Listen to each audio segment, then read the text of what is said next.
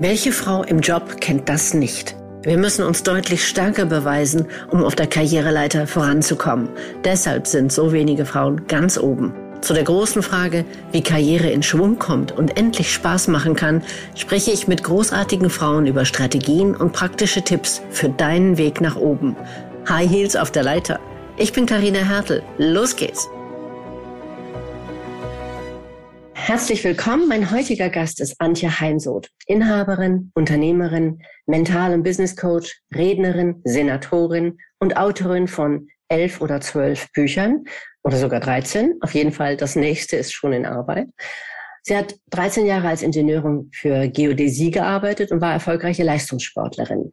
Seit 2003 ist sie als Mentalcoach sowohl im Leistungssport als auch im Business tätig. Sie coacht Individuen, Teams, Führungskräfte und Unternehmer. In ihrem Coaching arbeitet sie unter anderem mit NLP und bezieht immer die wichtigen Mechanismen unseres Unterbewusstseins mit ein. Sie hat zahlreiche Bücher veröffentlicht, zum Beispiel Chefsache Kopf, und Sinnstifter führen heißt Freiräume schaffen. Der gemeinsame Nenner ist aber immer die Bedeutung des Unterbewusstseins für die tatsächlichen Entscheidungen und Handlungen. Spannend auch als Erfinderung von Wörtern wie die Glückslupe. Ja. Antje Heimsoth ist unfassbar erfolgreich als Top-Speaker auf kleinen und großen Bühnen mit Spitzenauszeichnungen in allen nur vorstellbaren Rankings. Und das Feedback zu ihren Auftritten ist von Auftraggebern und Teilnehmern unisono absolut outstanding. Wohin kann deine Reise noch gehen, liebe Antje? Mhm. Wir treffen uns heute in einer Situation, in der es leider immer noch viel zu wenig Frauen im Top-Management gibt und dass wir gemeinsam dazu beitragen wollen, dass karriereorientierte Frauen Rückenwind für ihren Weg in die Chefetage bekommen. Ganz aktuell hat vor einigen Tagen eine junge Golferin mit knapp 22 Jahren einen enormen Erfolg über ein sehr stark gemischtes Teilnehmerfeld, also über auch ihre männlichen Kollegen erzielen können. Und wenn man das als Ausnahmeerscheinung sieht, hilft uns das beim großen Thema Gleichberechtigung. Und was ist, jetzt kommen noch ein paar Fragen gleich vorweg, was ist Gleichberechtigung aus deiner Sicht? Sichtbarkeit, Anerkennung, Titel, Equal Pay. Diesen und anderen Fragen widmen wir uns in der heutigen Folge von High Heels auf der Leiter. Aber jetzt erstmal herzlich willkommen, liebe Antje. Hallo, du Liebe. Hallo. Das war eine Vorstellung. Eine kleine Anmerkung, das Buch Chefsache Kopf heißt mittlerweile Kopf gewinnt. Ach. Es ist in der dritten Auflage. Hast du den Titel geändert? Ja, genau. Es hatte rechtliche Gründe. Es mhm. ist mal mit dem Kollegen zusammen entstanden und da haben wir uns dann auseinander dividiert und dann habe ich den Titel geändert. Mhm. Großartig. Die anderen Titel sind halt zum Beispiel das Thema Persönlichkeit und Charisma, erfolgreich mit Persönlichkeit ne, oder Vertrauen entscheidet. Das sind ja auch alles Themen, die in dein Thema reinfallen. Persönlichkeit, ja. Frau, charismatisches Auftreten oder auch das Thema Vertrauen als Basis für jede Führungsrolle. In Führung erst recht, aber natürlich in jeder Beziehung. Mhm. Vollkommen logisch. Ich fange nochmal mit deiner Ausbildung an. Als du dich für das Studienfach Geodäsie entschieden hast, was war denn da der Grund oder welche Vision hattest du damals von deinem späteren Berufsleben? Gar keine, ganz ehrlich. damals hatte ich ja das Wissen nicht von heute und yeah. ich wusste damals nicht so wirklich, was ich machen wollte. Ich hatte mal Tierärztin im Sinn, weil ich ja Pferde liebe, Hunde, Katzen, alles so. Nur die Vorstellung, dass ich auch Tiere töten muss, mhm. hat das Thema dann schnell ad acta geführt. Ich habe einfach Praktikas gemacht, war unter anderem in einem Praktikum mit einem Vermessungsingenieur im Außendienst. Mhm habe da Glück gehabt, weil es war ein total netter Kollege. Und was mir daran super gut gefallen hat, dass wir halt immer draußen waren. Und ich mhm. liebe es halt, draußen zu sein. Natur ist für mich halt schon immer ganz wichtig gewesen. Und ja, so bin ich dann bei Vermessungswesen gelandet, habe aber dann festgestellt, dass es erstens ein Männerberuf war. Also wir waren in Bayern genau drei Frauen. Mhm. Wurde dann später mir auch zum Verhängnis und würde heute das nie mehr machen. Mhm. Ich mache heute das, was ich wirklich kann und was ich liebe. Aber ich meine, viele machen heute ja im Laufe ihres Lebens nicht nur einen beruflichen Weg, sondern beschreiten mehrere berufliche Wege. Ja, so das von wegen, man fängt dann mal beim Daimler an und geht dann auch beim Daimler in Rente. Ich glaube, das existiert so nicht genau, mehr. Ne? Ganz genau, sicher. Und also man hat Brüche, die selbst entschieden oder auch durch externe Faktoren herbeigeführt werden und dann schüttelt man sich und macht das Beste draus. Und für viele ist ja eine manchmal auch nicht angenehme Situation doch später in der Rückschau ein echter Gewinn. Nach dem Motto, hätte man mich da nicht irgendwie geschubst in irgendeiner Form, dann wäre das nie passiert. Bei mir war das der Sprung vom Schreibtisch zum Außendienst. Ja, ich musste mir einen Job suchen und ich kriegte keinen. Und dann habe ich mir den Job zurechtgeschüttelt irgendwie und fand mich im gleichen Unternehmen, aber im Außendienst wieder. Also insofern, ich denke, das ist auch schon ein wesentliches Merkmal, dass man eben diese Flexibilität hat und die Aufgeschlossenheit und auch das Selbstvertrauen aus einer irgendwie entstandenen Situation dann etwas Gutes zu machen und dann auch später sagen zu können, das war gut so. Ja, mhm. und das war ein entscheidender Schritt auf meinem Weg. Sehr schön. Wenn du mal in deinem jetzigen Berufsfeld schaust, dann gibt es ja sehr viele Coaches, also sehr viele Coaches, weil es ja auch kein geschützter Begriff ist. Und es gibt darunter auch sehr, sehr viele Frauen. Aber wenn man dann in die Spitzenpositionen guckt, da ist dann wieder, ist auch wieder ein sehr männerdominierter Bereich. Also ich denke, da bist du ziemlich die Einzige, die da auch so hervorsticht. Also wie siehst du das? Gibt es einen speziellen Grund, den man so auf den ersten Blick nicht sieht? Oder ist es das typische Machtgehabe? Ha, du, da habe ich auch schon viel drüber diskutiert, auch mal hier an der FH in Rosenheim mhm. bei einem Event. Da war spannend in der Talkrunde, dass auch eine Frau dabei war, die sagte, viele Frauen wollen gar nicht in diese Rolle. Mhm. Na, also wir setzen immer voraus bei diesen ganzen Diskussionen, dass Frauen zwingend in diese Rollen wollen. Und ich glaube, gerade bei den Jüngeren heute, die ja eine ganz andere Werteebene haben, auch sehr stark das Thema Work-Life-Balance, wird sich das auch nochmal verändern, dass vielleicht der Wunsch gar nicht mehr so groß ist. Das ist jetzt eine Vermutung. Aber ja, das kann sich da schon auch nochmal ändern. Ich glaube, natürlich gibt es auch eine männerdominierte Welt.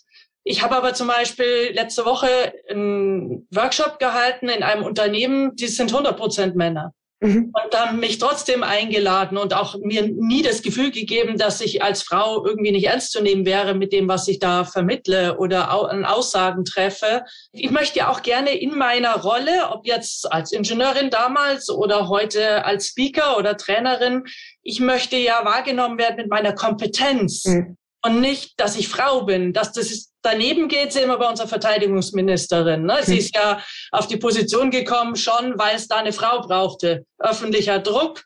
Scholz musste sich rechtfertigen dafür, dass er da erst keine Frau hintun wollte. Jetzt sitzt da eine Frau und es ist eine Katastrophe. Tun wir uns wirklich einen Gefallen dann mhm. damit, dass wir eine Fehlbesetzung treffen, ja, weil das wirkt sich ja nicht gut auf das Gesamtbild aus. Und daher ich führe auch gerade die Diskussion im Übrigen auf Facebook. Mir wird zu wenig auf das Thema Kompetenz losgegangen. Ja. Ne?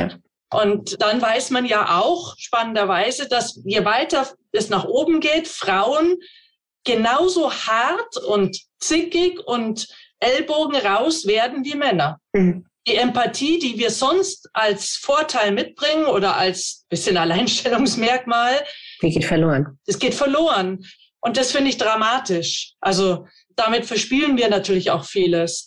Und das andere ist, da werde ich zwar auch manchmal für angegriffen, aber Beispiel ist, die ersten Bücher, die ich geschrieben habe, habe ich immer Interviews geführt dafür mhm. mit guten Leuten. Wie hast du es geschafft, erfolgreich zu sein? Was tust du für dein Thema mentale Gesundheit und so weiter?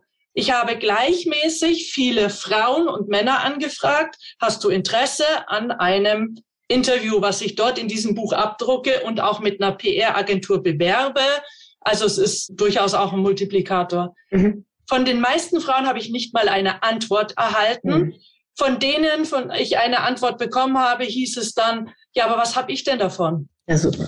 Ja, Männer wie zum Beispiel jetzt Bodo Jansen, den ja viele kennen mit seinen Hotels, aber auch seinen Bühnenauftritten und Büchern und so weiter, der hat gar nicht gezuckt, der hat sofort gesagt, ja, gerne, bin dabei. Mhm. Er hat dann nicht erst mal gefragt, ja, aber ich bin ja größer wie du, Antje vielleicht, und was habe ich denn davon, dass ich jetzt bei dir im Buch ein Interview äh, gebe?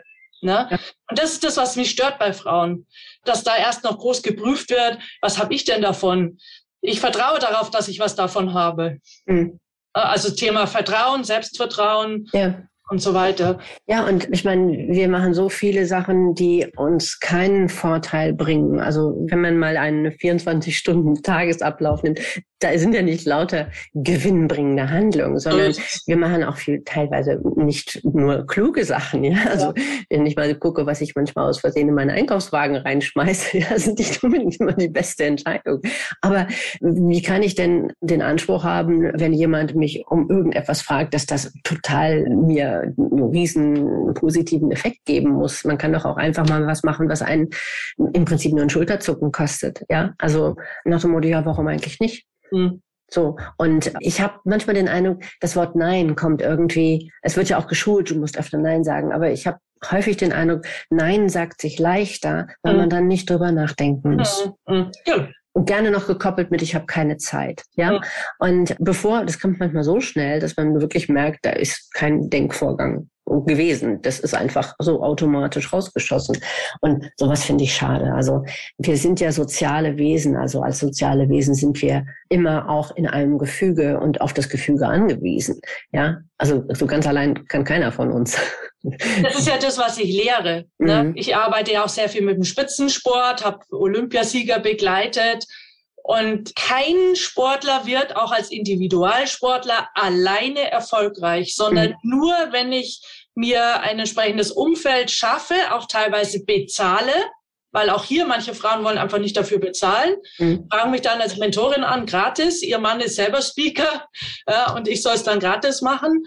Das ist so entscheidend für den Erfolg, sich ein gutes Umfeld aufzubauen. Ich habe das mit lauter Frauen, muss ich dazu sagen, mhm. mit Frauen, die ich jetzt seit 2008 zusammenarbeite. Da gab es natürlich auch mal Reibung, ist ganz klar, gehört auch dazu zum Prozess. Aber heute sind wir alle sehr dankbar, dass wir voneinander lernen können, lernen dürfen, uns weiterentwickeln und eben es immer weitergeht. Mhm. Daher ist so wichtig. Und auch hier, ich merke es ja in meinen Coaching-Ausbildungen, viele sind nicht bereit, sich dieses Umfeld aufzubauen, die Zeit zu investieren, zum Beispiel in Peer Group Arbeit online. Aber genau das wäre ja wichtig. Und das ist auch wichtig für eine Führungskraft, sich eine Mastermind-Gruppe zu suchen, mhm. wo ich gewisse Themen diskutieren kann, klären kann, für mich Handlungsmöglichkeiten entwickeln kann. Wie kann ich mit einer Situation noch und anders umgehen?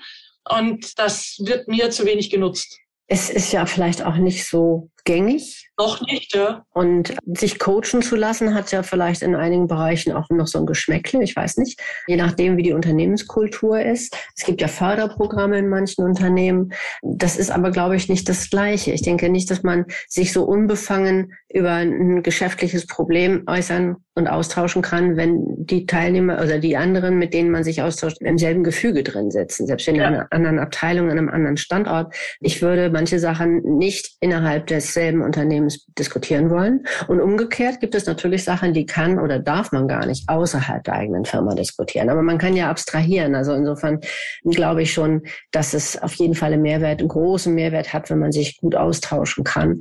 Denn es gibt ja diesen schönen Satz, man sieht den Wald vor lauter Bäumen nicht. Häufig genug ist ein Problem schon halb gelöst, wenn man es überhaupt nur erzählt, schildert, dann ist man schon den halben Weg gegangen. Und also deshalb ist es unglaublich wertvoll sowas. Ich nehme das schon mal, deshalb habe ich eben was notiert. Ich habe das schon mal als zwei wesentliche Punkte aus deinem Erfahrungsschatz schon mal notiert. Das eine, sich ein Umfeld zu schaffen und dann eben auch konkreter wirklich eine quasi Sparing-Partner zu suchen, ob das eine Person oder auch im Idealfall eine heterogene Gruppe ist, mit der man sich gut über Dinge austauschen kann, die einem nicht so als Lösung sofort selber einfallen. Ja. Du hast ja auch die Pandemie jetzt sehr intensiv erlebt. Mir ist eine Sache äh, irgendwo begegnet und ich habe das jetzt nochmal nachgeschaut. Es gibt also von der United Nations UN Women gibt es eine Studie, nach der die Frauen durch die Pandemie, das ganze Homeoffice-Szenario in ihrem Weg zur Gleichberechtigung quasi dramatisch wieder zurückgeworfen worden mhm. sind. Und ich finde, auch wenn das dich in dem Sinne nicht betrifft, mich eigentlich auch nicht. Trotzdem, ich denke, dass es viele von den Hörerinnen dieses Podcasts betrifft. Hast du eine Idee, wie man dieses zurückgeworfen sein auf für den gesamten Haushalt zuständig, nur weil man plötzlich auch wieder zu Hause ist und dass diese Rollenverteilung so wieder ins ganz althergebrachte zurückgefallen ist bei vielen, wie man das wieder gerade rücken kann. Ja, Kommunikation, Kommunikation, Kommunikation. Mhm. Wir reden halt zu wenig miteinander. Angeblich, es gibt eine Studie, 49 Minuten pro Woche. Oh Gott. Nicht ein bisschen viel. Ne? Und ich meine, viele Menschen liegen einfach nur noch vor dem Fernseher. Netflix hat sich ja gefreut in Zeiten von Corona. Da gingen ja die Netflix-Zeiten extrem durch die Decke. Nicht die Zeiten, ich bewege mich in der Natur, ich spiele mit der Familie oder unterhalte mich mit dem Partner, ja. sondern das Thema Ablenkung durch den Fernseher. Und ich empfehle gerne eine Familiencollage oder ein Vision Board einzusetzen und mal darüber zu reden und das in Bildform zu bringen. Wo wollen wir als Familie hin und jeder Einzelne? Und wie können wir uns dabei unterstützen? Mhm. Es ist natürlich auch meine Aufgabe als Frau an der Stelle zu sagen, nein, ich will da nicht hin zurück. Lass uns mal über die Rollenverteilung sprechen, über die Organisation des Haushalts. Also ich kann dir ein schönes Beispiel erzählen. Eine Geschäftsführerin und ihr neuer Partner nach einer geschiedenen Ehe leben schon sieben Jahre zusammen. Er bringt alle zwei Wochenenden, kommen seine Söhne. Mhm. Patchwork-Familie. Die werfen erstmal all ihr Zeug in die Waschküche und dann machen sie große Pläne, also Berg, Radeltour und so weiter. Und dann tschüss, tschüss, äh, mhm. abends sind wir dann wieder da. Du hast ja dann sicher schön gekocht. Und sie hat einfach nur es abgenickt, nach innen wurde sie immer zorniger. Mhm, mh. kam dann eigentlich mit einem beruflichen Thema und dann ist es eben auch in das Private gegangen. Und klar, ich habe dann mit ihr sie gestärkt darin, dass sie sagt, wir machen jetzt am Freitagabend eine Familienkonferenz. Mhm. Wir besprechen, wer hat Lust auf was wer macht was, wer geht einkaufen, damit wir morgen gemeinsam ein Sportprogramm absolvieren können. Und abends kochen wir gemeinsam, weil ich möchte genauso Freizeit haben nach einer Arbeitswoche und ja. möchte mich genauso bewegen und raus in die Natur. Aber das hat natürlich erstmal ordentlich geknirscht zu Hause, mhm. weil sie ja sozusagen etwas was zu einer Gewohnheit geworden ist, verändern wollte oder verändert hat. Und diesen Konflikt oder möglichen Konflikt scheuen dann Frauen und natürlich auch die Angst eventuell davor, dass der Partner dann sich jemand anders sucht. Ja. ja. wir sind ja sehr schnell in dieser Verlustangst. Ich kenne das aus meinem früheren Leben als Frau. Ich habe ganz, ganz lange auf ganz viel verzichtet und auch selten eine eigene Meinung vertreten, weil ich immer Angst hatte, ich werde dann geschasst, also muss dann gehen oder werde betrogen. Und das hindert uns Frauen dann daran, manches auch wieder gerade zu rücken in diesen Zeiten von Corona. Ja. Aber das ist ein wertvoller Hinweis, dieses mit der Familiencollage und, und eben auch, dass jeder zu Wort kommt und sagen kann und muss, was er gerne machen möchte. Weil es ist ja auch, vielfach wird es einfach gar nicht ausgesprochen. Ne? Und so dieses, man frisst diesen Zorn in sich hinein. Mhm. Am Anfang denkt man sich, na ja Gott, es ist ja nicht so Ne, muss man, die Waschmaschine macht das ja von alleine so ungefähr, ja. Aber ja, ich kann das sehr, sehr gut nachvollziehen. Also ich denke, das ist ein sehr wertvoller Hinweis. Ich lese ja viel von dem, was du in Facebook oder auch LinkedIn schreibst. Und ab und zu ist auch ein kleiner Hinweis, dass du mal wieder um den See geradelt bist oder im See geschwommen bist, etc. Also du hast es ja jetzt auch angedeutet, Sport und Natur sind für dich ganz, ganz wesentliche Faktoren. Aber parallel dazu bist du eben auch ungeheuer aktiv und schreibst Bücher, Vorträge und Workshops etc. Nach einem 9-to-5-Job klingt es nicht. Mhm. Und erst recht, wenn man quasi nicht so jeden Tag ins Büro geht, sondern quasi das alles im eigenen Reich hat, also ähm, Wohnen und Arbeiten unter einem Dach. Aber wie schaffst du das? Wie kriegst du das hin, dass du diese Energie hast, dass du diese positive Ausstrahlung hast? Du strahlst wirklich Energie aus, selbst wenn du jetzt nur da sitzt und nix. Ich finde das wirklich extrem und jetzt sind wir beide keine 20 mehr. Also du musst irgendetwas richtig, richtig gut machen auf der körperlichen Ebene, dass du dieses Tempo und diese Leistungsfähigkeit durchhältst. Was ist dein Geheimnis oder wie, wie machst du das? Also eine Sache, die mir extrem hilft, ist, ich mache viel Urlaub. Mhm. Also ich bin meine sechs, acht Wochen im Urlaub. Ich erlaube mir mittlerweile auch schon mal im Winter vier Wochen wegzugehen. Also als ich in Neuseeland war, es ist ja einfach sehr, sehr weit weg, mhm. habe ich mir wirklich vier Wochen genommen. Ich wollte mir vor zwei Jahren vier Wochen für Australien nehmen. Das ist dann eben gescheitert an Corona. Und wenn ich im Urlaub bin, bin ich im Urlaub. Machst nichts. Dann gehöre ich nicht zu den Selbstständigen, die dann meinen, auch sich immer noch hinsetzen zu müssen und E-Mails zu beantworten. Da gibt es einen Autoresponder mhm. und ich vertraue darauf, dass jemand, der mit mir zusammenarbeiten möchte, wird warten oder wird sich danach wieder melden. ja, ich verliere ein, zwei Aufträge dadurch. Auf der anderen Seite habe ich auch den Autoresponder so nett formuliert, dass ich mir die Auszeit nicht nur im Sinne von schriftlich gönne, sondern auch real. Ich bin nämlich nicht erreichbar. Mhm. Und das ist natürlich, wenn du dann im Urlaub wirklich mal abschaltest im Kopf, richtig abschalten, nicht grübeln, was muss ich an meinem Business ändern, welches Buch schreibe ich als nächstes, was muss ich bei meinen Mitarbeitern irgendwas ändern, brauche ich jemand Neues für Akquise und so weiter. Weißt du selber, man mhm. kann im Urlaub, viele liegen auf der Liege und das rattert die ganze mhm. Zeit. Mhm. Das mache ich nicht. Ich bin im Urlaub, ich lese dann auch Liebe, Lust und Leidbücher, ja. keine Crime, kein Mord und Totschlag, aber ich schaue auch stundenlang einfach nur aufs Wasser. Mhm.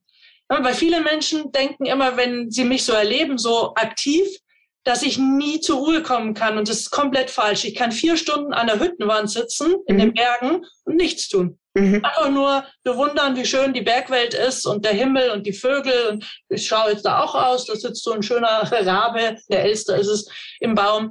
Und das ist das, was wir brauchen. Wir brauchen diese Momente der Langeweile, ja. des Nichtstun, damit wir runterkommen.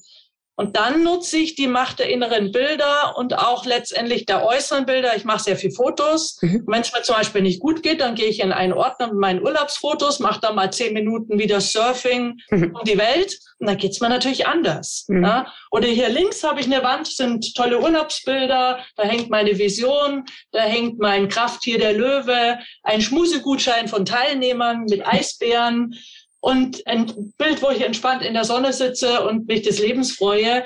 Und ich kann sehr gut entspannen. Ich habe eine hohe Entspannungsfähigkeit, das habe ich gelernt. Und äh, nutze eben natürlich auch meine eigenen mentalen Techniken, zum Beispiel auch sehr viel Atemübungen bei Stress. Das Einzige, was mich manchmal Kraft kostet, ich bin halt extrem emotional. Ich bin auch sehr verletzlich nach wie vor und muss da immer noch, ist immer noch eine Lebens- oder Lernaufgabe auch für mich, den Ärger dann doch schnell auch wieder abzuhaken und zur Seite zu stellen. Weil ja, ich weiß natürlich, Ärger hat viel mit nicht gehörten Bedürfnissen zu tun. Nur bei manchen Dingen ist man halt dann doch vom Außen abhängig. Ja. Ne, wenn mir jemand nicht antwortet, dann kann ich es jetzt auch nicht selber beeinflussen. Ja. Ja. ja. und daher, ich glaube einfach, das ist ja das, was wir vom Spitzensport lernen können. Der Spitzensport weiß, wenn sie sich nicht entspannen und regenerieren, dann werden sie am Tag X never ever Topleistung bringen. Mhm. Aber wenn wir ehrlich sind, die breite Masse tut zu wenig für Entspannung, weil Fernsehschauen ist null Entspannung. 50 Prozent bewegen sich nicht. Viele essen sehr schlecht, also schlechte Ernährung, sehr zuckerhaltig, sehr kalorienhaltig oder schlafen auch nur sechs Stunden und weniger, haben Einschlafprobleme, Durchschlafprobleme. Und all das bucht halt stark von der Gesundheit ab. Ja. Und am Wochenende der Freizeitstress, den manche vollbringen, das ist der Wahnsinn. Ich sehe das in meinem eigenen Freundeskreis. Dann besucht man die erwachsenen Kinder in Wiesbaden, dann muss man zur Mama fahren, dann muss man mal schnell an Gardasee fahren für zwei Tage. Ist ja der Gardasee ist entspannt doch. Nein, weil die Autofahrt, Stau mhm. stehen, mhm. äh, am Freitag hin, am Sonntag wieder zurück. Wir müssten das Thema wieder, also auch unser Privatleben einfach entschleunigen. Ja. ja. und das kann ich schon. Auf am See liegen und da tue ich eben nichts, da arbeite ich nicht, da lese ich, da ratsche ich mit Leuten, da trinke ich einen Eiskaffee, da schwimme ich, da tue ich dann eben mal nichts. Mhm. Und ich ticke auch nicht nach Uhrzeiten, so nach dem Motto, ja, ich muss da während tagsüber muss ich hier meine Sachen machen. Ich gehe halt dann, wenn gerade ein Sonnenloch ist, aufs Rad oder raus und dann arbeite ich halt auch mal abends um zehn oder um elf. Ne? Mhm. Und auch hier, manche sind das so, ja, abends kann ich nicht arbeiten. Würde ich mal hinterfragen. Natürlich mhm. gibt's Eulen und es gibt Morgenmenschen und Abendmenschen. Aber wir stehen uns manchmal auch mit Glaubenssätzen massiv in den Weg. Weil wenn ich mich nachmittags erholt habe, kann ich auch abends mal zwei Stunden noch Text drunter schreiben oder E-Mails beantworten oder was auch immer tun.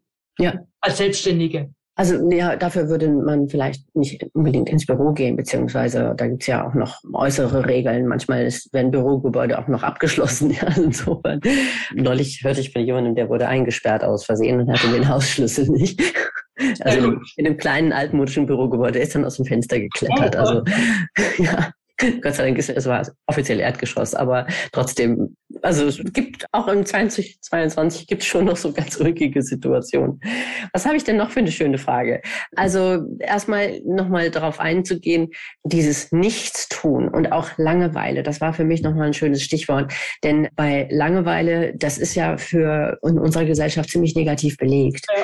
Es ist aber, das habe ich mal von einem Neurowissenschaftler gehört, tatsächlich etwas extrem Wichtiges für unser Hirn, weil es dann erst wieder sortiert und tralala, eben ähnlich wie Schlaf, nicht dasselbe, aber Langeweile ist unglaublich wichtig für kreative Prozesse. Und das finde ich, da kann man eigentlich auch mal ein bisschen Ehrenrettung für diese Langeweile.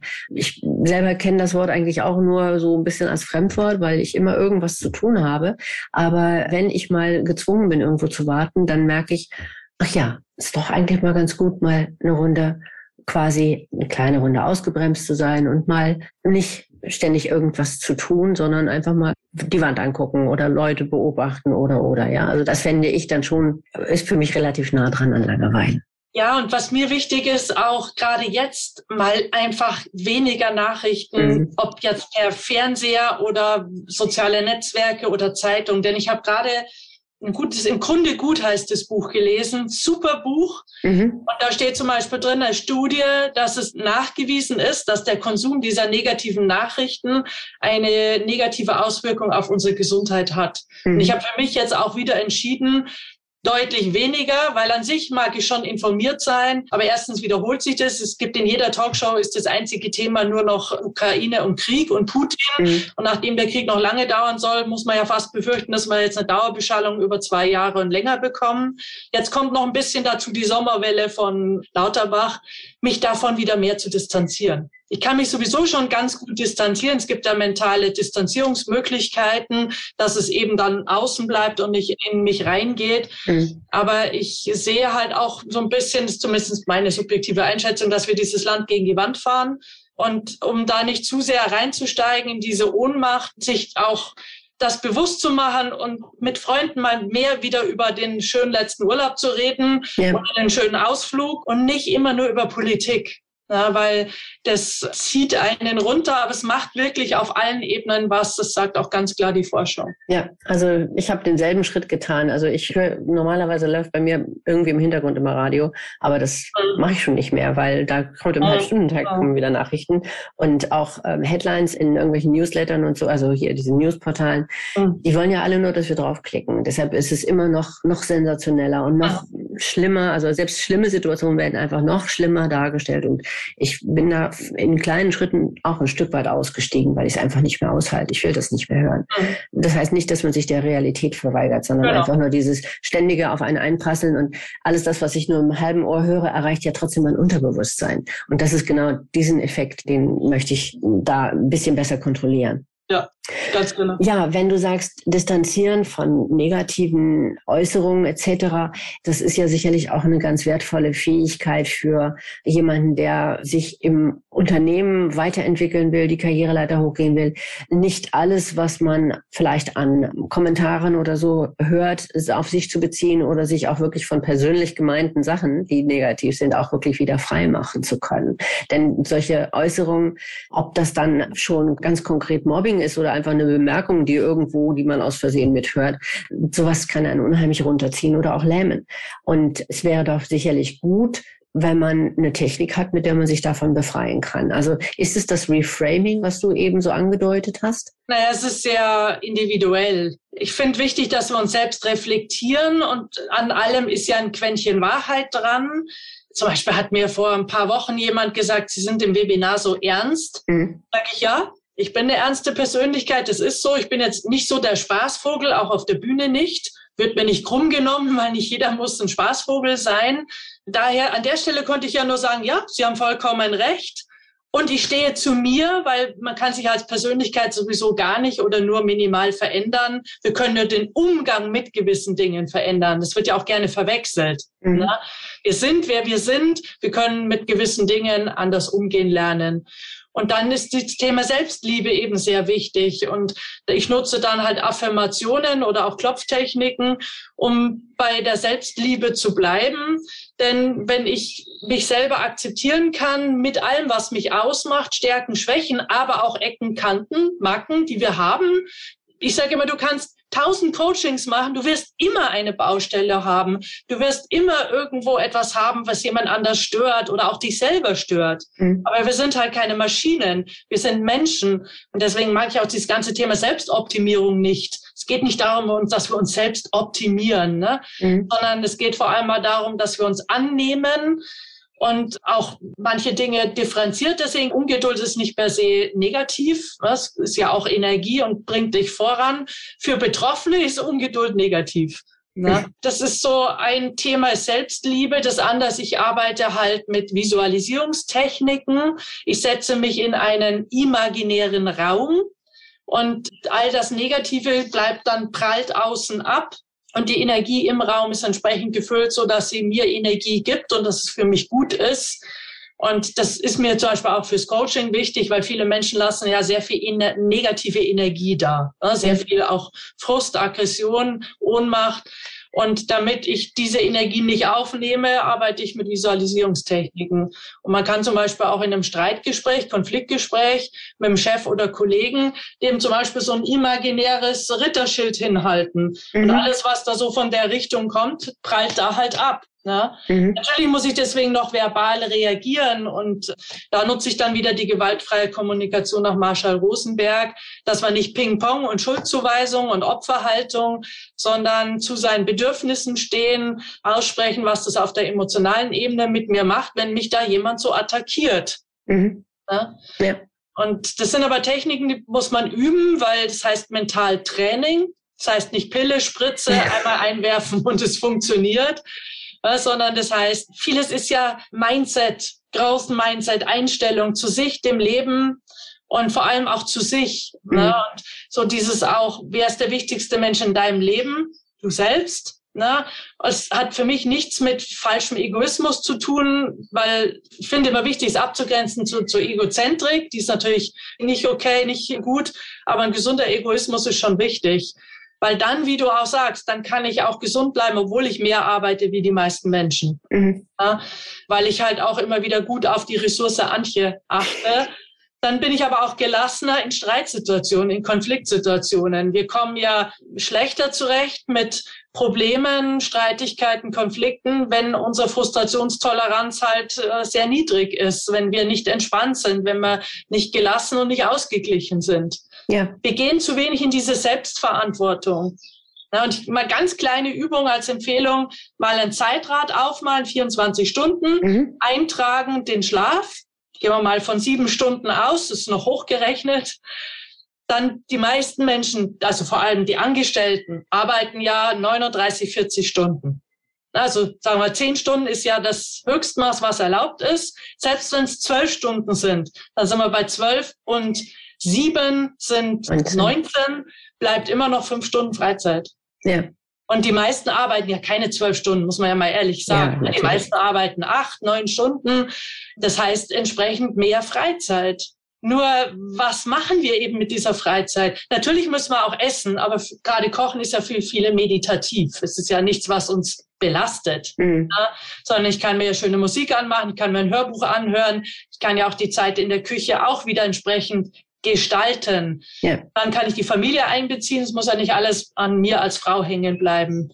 Und bei fünf Stunden, selbst wenn du den Haushalt und alles abziehst, es bleibt dir immer Zeit für dich, Zeit für Bewegung, Zeit für ein Gespräch mit dem Partner, Zeit für Musik, Zeit, was immer dir gut tut. Nur wir verbringen eben zu viel Zeit mit Datteln, Handy. Ich sage deswegen Blick auf die Handyzeiten, dann ist mancher auch geheilt. Mhm. Denn im Schnitt schaut der Deutsche 80 Mal pro Tag aufs Handy. Ich habe jetzt sogar gelesen von in einer amerikanischen Studie, dass der Mensch angeblich über 2100 Mal pro Tag ans Handy fasst, oh berührt. Oh. Ja, ganz genau. Ja. Das ist gruselig. Das ist gruselig. Aber auch Fernsehschauen, die Jugendlichen haben ja angeblich in Corona-Zeiten 70 Stunden pro Woche ja an so vierjährigen Kästen verbracht. Mhm. Ja, und wenn wir mal ehrlich auf diese Zahlen schauen, dann ist es einfach wir stehen uns da selbst im Weg, dadurch, dass wir der Handysucht frönen. Und bei vielen ist es ja heute schon eine Sucht. Absolut, absolut. Genauso unehrlich halt wie bei Alkohol es zuzugeben, dass es eine Sucht ist. Ja. Sag immer, sperr dein Handy mal einen Tag weg und schau, ob es dir gut geht. Ja. Wenn es dir trotzdem gut geht, dann ist alles okay. Aber wenn du dann ein Problem hast, dann sollten mal die roten Alarmlampen angehen. Ja, also das auf jeden Fall. Ich sah gestern ein Kind, das war vielleicht vier, schon genauso wie ein Erwachsener mit dieser gebeugten Haltung ja, und war auch schon am Handy. Und habe ich so gedacht, oh Gott, der wird nie gerade gehen lernen. Also wenn man da nicht nochmal eingreift, ja. Ein sehr trauriges Bild war das.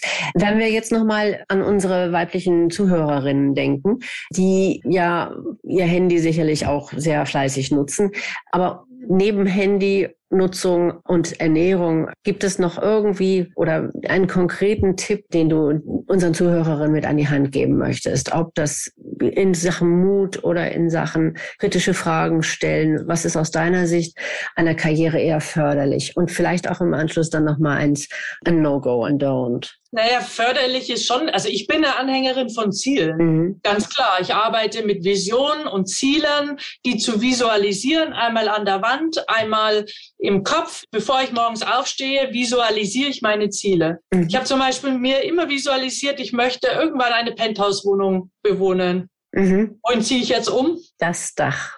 Ja, genau, das Dach. Ich habe leider ein bisschen vergessen, das Haus selber mit entsprechend zu visualisieren, weil das Haus selber ist nicht besonders schön.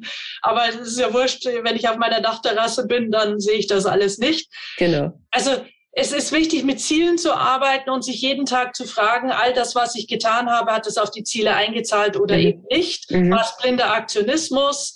damit ich irgendwas getan habe oder hat es wirklich auf die Ziele eingezahlt? Und hier geht es nicht um Ergebnisziele, es geht um Handlungsprozessziele. Das Leben ist ein Prozess. Prozess als Führungskraft, Prozess als Chefin, als Unternehmerin, als Vorstandsfrau.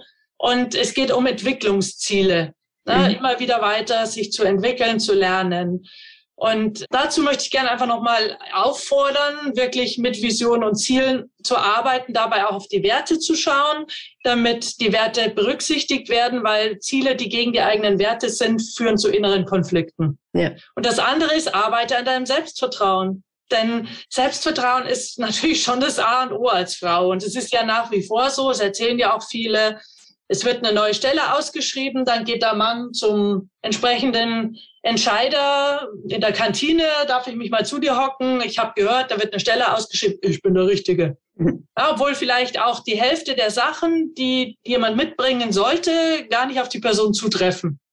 Wir Frauen gehen die Liste durch, was steht da, was muss ich alles mitbringen? Habe ich nicht, habe ich nur bedingt, ist nichts für mich oder mhm. da werde ich eh nicht genommen. Mhm. Na? Und da mutig zu sein, sich genauso, ich meine, wir müssen ja nicht zu Männern werden, aber das können wir uns schon von Männern abschauen, ist diese Kaltschnäuzigkeit, frech sein, dieses mutig hingehen und sagen, ich bringe mich mal ins Gespräch. Mhm. Und mehr als nein oder das sehen wir nicht so, kann ja nicht passieren. Ja. Aber das gelingt mir halt nur, wenn ich auch von mir selbst äh, zu einem gewissen Maße überzeugt bin, Selbstvertrauen habe. Und Selbstvertrauen ist das A und O für Erfolg. Absolut, absolut. Du bist ja, wenn du auf der Bühne bist, bist du ja nicht nur sichtbar, sondern du bist das Geschehen, ja. Und natürlich geht das nicht ohne Selbstvertrauen. Wie weit zählt für dich das äußere Erscheinungsbild? Ich sage jetzt mal Kleidung bis hin zu Schuhen dazu. Also wie viel Gedanken machst du dir oder hast du dir da was überlegt, was du immer machst, so dass du nicht mehr drüber nachdenken musst?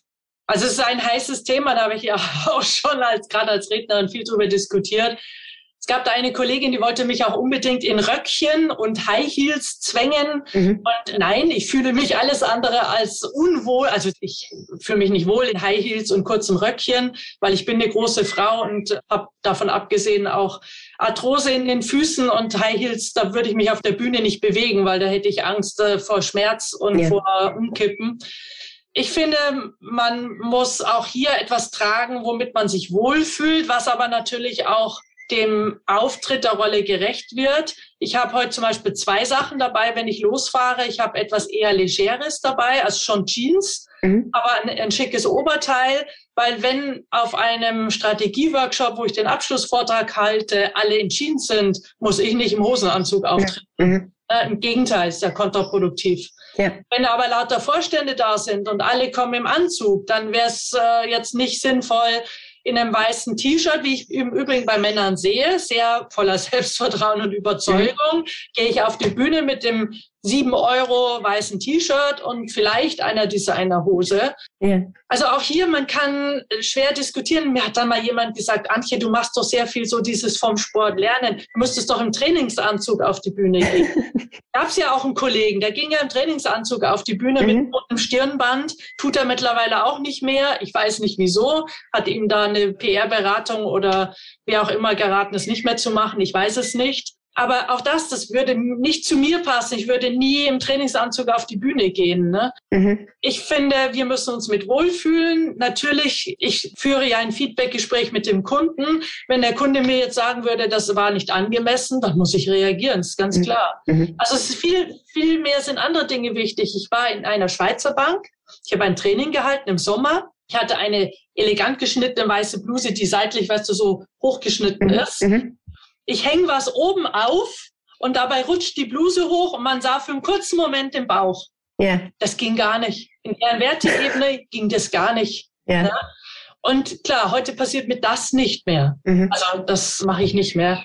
Mir ist zum Beispiel wichtig, gehe, jetzt bin ich ungeschminkt im Alltag. Auf der Bühne bin ich geschminkt, ist ganz klar, weil ich weiß, wenn ich vor einer großen Menge stehe, die hinteren nehmen mich ja anders wahr, auch durch das Licht und so weiter da gehe ich dann schon auch, aber zum Beispiel sehr dezent. Du wirst mich jetzt nie mit ganz viel Gleister im Gesicht erleben. Mhm. Also daher auch hier, wir machen uns zu viel Kopf über, nur wenn ich entsprechend gedressed bin, dann werde ich akzeptiert. Auf der Bühne reden wir auch ganz viel über, du musst Du musst viel mit Händen und Füßen mhm. machen, weil sonst wirkst du langweilig oder musst viel die Arme zur Seite rausnehmen. Es gibt einen Kollegen, Michael Rosier, hat ein ganz tolles Buch darüber geschrieben, der das sieht wie ich. Das ist Nonsens. Mhm. Es muss zu dir passen. Genau, es muss ja. zu mir passen. Ich muss doch echt wirken, authentisch. Ja. Man merkt dann auch bei manchen Frauen, dass sie die Arme zur Seite nehmen, wo es gar nicht dann zum Text, zum Inhalt zu ihnen passt. Okay. Und es wirkt sowas von unnatürlich, es lenkt ab, es lenkt mhm. von ihren Worten, ihren Botschaften ihnen selbst ab, mhm. weil es nicht zu ihnen passt. Und daher es ist vielmehr wichtig, dass du zu dem stehst, was du lebst, nicht umfällst, kein Fähnchen im Wind bist, und auch mal bereit bist anzuecken. Mich muss nicht jeder mögen. Mhm. Fünf Prozent meiner Zuhörerschaft findet mich doof. Ist okay. Die finden mich doof schon, bevor ich den Mund aufgemacht habe. Damit muss ich leben können. Als Führungskraft muss ich damit leben können, dass mich nicht alle mögen. Ich sage immer, geliebt wird man zu Hause, nicht von Mitarbeitern. Ja. ja. Weil das muss man mal trennen von Dingen wie Wertschätzung, Respekt und Anerkennung. Ist alles wichtig, total. Ich sollte nur mit Menschen arbeiten auf der Basis von Wertschätzung, Augenhöhe, ich bin okay, du bist okay. Mhm. Hat aber nichts zu tun mit Liebe, mhm. geliebt werden, gemocht werden um jeden Preis. Ja. Weil dann treffen wir falsche Entscheidungen als Führungskraft. Und auch auf dem Weg dahin. Ja, also genau. wenn man das als, wenn ich Führungskraft bin, dann werde ich geliebt, weil dann habe ich ja ein Team und die müssen mich ja lieben. Wenn genau. das die Motivation ist, dann kann das, glaube ich, auch nichts werden. Nein. Zum Abschluss habe ich noch eine kleine Frage. Wenn du denn High Heels tragen würdest, würde ich sie mit High Heels. Aber aber ich habe mir schon gedacht, dass es bei dir eher etwas bequemeres Schuhwerk ist. Aber deine Lieblingsschuhe, deine Lieblingsschuhe, die du im Business-Kontext trägst, wenn die sprechen könnten, von welcher Geschichte würden sie uns erzählen? Irgendwas ganz Besonderes. Jetzt letztens haben sie mich zu einem Vortrag getragen auf Englisch. Aha. Da fand ich mich als sehr mutig vor 80 Global Playern aus Australien, Brasilien, Türkei, Amerika und so weiter. Denn das ist für mich noch eine riesen Herausforderung, das Thema Vorträge auf englischer Sprache. Mhm. Und ja, war ganz zufrieden mit mir, habe leider noch kein Feedback vom Kunden bekommen, weil es gerade halt Urlaubszeit ist. Ja letztendlich haben sie mich auch dahin getragen, wenn du mich mal vor 20 Jahren gefragt hättest, ob all das, was ich jetzt erreicht habe, möglich ist, ich hätte gesagt, never ever, weil mhm. kleine Antje aus Rosenheim, wo ist Rosenheim, wer kennt Antje? Mhm. Das ist nicht möglich. Träum du weiter. Ich, und so dieses Think Big und dieses, ich habe es auch aus eigener Kraft geschafft. Ich hatte kein Vitamin B, ich habe niemanden, der mich irgendwo hingeschubst hat. Ich habe auch nie einen Partner gehabt, der mich irgendwie am Leben erhalten hat äh, durch finanziellen Beistand, sondern ich habe immer selbst all das geschaffen, was ich erreicht habe. Und heute weiß ich eben, es ist viel mehr möglich, als man sich oft selbst zutraut. Man macht sich oft selbst klein. Ich war auf den ersten Kongressen, Rednerkongressen und habe meine Kollegen so, wow, jetzt kommt Herr Köhler, wow, jetzt kommt er und boah. Und ja, heute. Wow, jetzt kommt Antje. ja. noch reicht's noch nicht so ganz. Da gibt's ja einen Sportler, der immer Kelly aus der Kelly Family, mhm. da wollen es dann immer alle Bussi-Fotos und Fotos, Fotos, ja, so dieses Thema FIP-Modus. Mhm. Gibt's auch schon bedingt, aber es ist noch nicht so. Das, auf der anderen Seite hat mir mal jemand gesagt, auch hier, Thema Glaubenssätze, Antje, viel wichtiger ist, dass über deinen Vortrag geredet wird. Mhm. Und das wird es ja. Also ich kann, mir begegnen Leute auf Schiffen, weil ich ja auch auf Schiffen spreche, die sagen, wir haben Sie vor drei Jahren gehört, Sie haben damals Folgendes erzählt, das begleitet uns heute noch. Ja. Habe ich alles richtig gemacht. Ja. Ne? Also wie man sich auch selber aus etwas was stricken kann, was überhaupt, was man auch ganz anders sehen kann. Mhm. Und das finde ich immer ganz wichtig. Und die werden mich noch weitertragen, weil ich möchte ja noch 20 Jahre arbeiten. Vielleicht irgendwann mal weniger, aber ich möchte wie Sammy Moltke, den habe ich mit 77 noch erlebt auf der Bühne. Das mhm. möchte ich auch. Mhm. Ich hatte einen Professor Dr.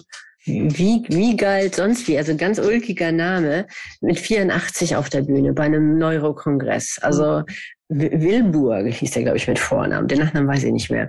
Aber der hat dann auch erzählt, der wurde gefragt nach Tipps, wie man gesund alt wird. Und der sagte, tanzen, singen Aha, und mit gut. Menschen sein. Ja, sehr gut, genau, kann ich voll unterscheiden. Und da habe ich gedacht, das ist, ne, das ist jetzt so für die Zielgerade. Aber du hast nächstes Jahr ein 20-jähriges Jubiläum, ne, von der Heimsod Akademie. Ja, ja, ich habe das, das ist nicht so messerscharf. ich werde das nicht feiern, sage ich dir ehrlich, sondern für mich ist es ist so eine große Entwicklung und Veränderung. Ich bin ja auch als Rednerin etwa seit 2011. Mhm. Damit habe ich mich ja früher nie beschäftigt. Sorry, jetzt geht's Telefon. Das ist wahrscheinlich meine Mama, ob ich zum Mittagessen komme. wir, wir haben auch überzogen. Wir haben wirklich überzogen. Aber das ist ja, ich habe jetzt gerne überzogen, ohne das geplant zu haben. Ich bin eigentlich so am Ende mit meinen wichtigsten Fragen. Ich könnte noch ein paar aus dem Hut zaubern, aber mit Rücksicht auf die Zeit und auf die Frage, ob Essen oder nicht, wie auch immer es war am Telefon, ja. darf ich mich an dieser Stelle ganz, ganz herzlich bedanken für das sehr, sehr fruchtbare und auch sehr fröhliche Gespräch. Also ich finde, du bist ernst, aber du bist fröhlich. Also hast einen fröhlichen ja, genau. Charakter genau. und das hat mir ja, gut gefallen. ja, also alles weitere dann später und ganz offiziell herzlichen Dank. Und jetzt sind wir schon am Ende dieser Episode, die du am besten gleich direkt bewerten kannst. Als Dankeschön für dein Podcast-Abo lade ich dich gerne in einen Miniurlaub ein. 15 Minuten pure Entspannung, wann und wo du willst. Hier der Link hh-leiter.de slash Urlaub. Das war eine Episode von High Heels auf der Leiter, der Karriere-Podcast für weibliche Führungskräfte. Ich freue mich, dich in 14 Tagen wiederzusehen oder wieder zu hören und empfehle auch gerne diesen Podcast weiter. Damit können wir gemeinsam dafür sorgen, dass noch mehr großartige Frauen ins Top-Management kommen, denn genau dort gehören sie hin. Und wir hören uns in 14 Tagen wieder. Ich freue mich auf dich, deine Carina.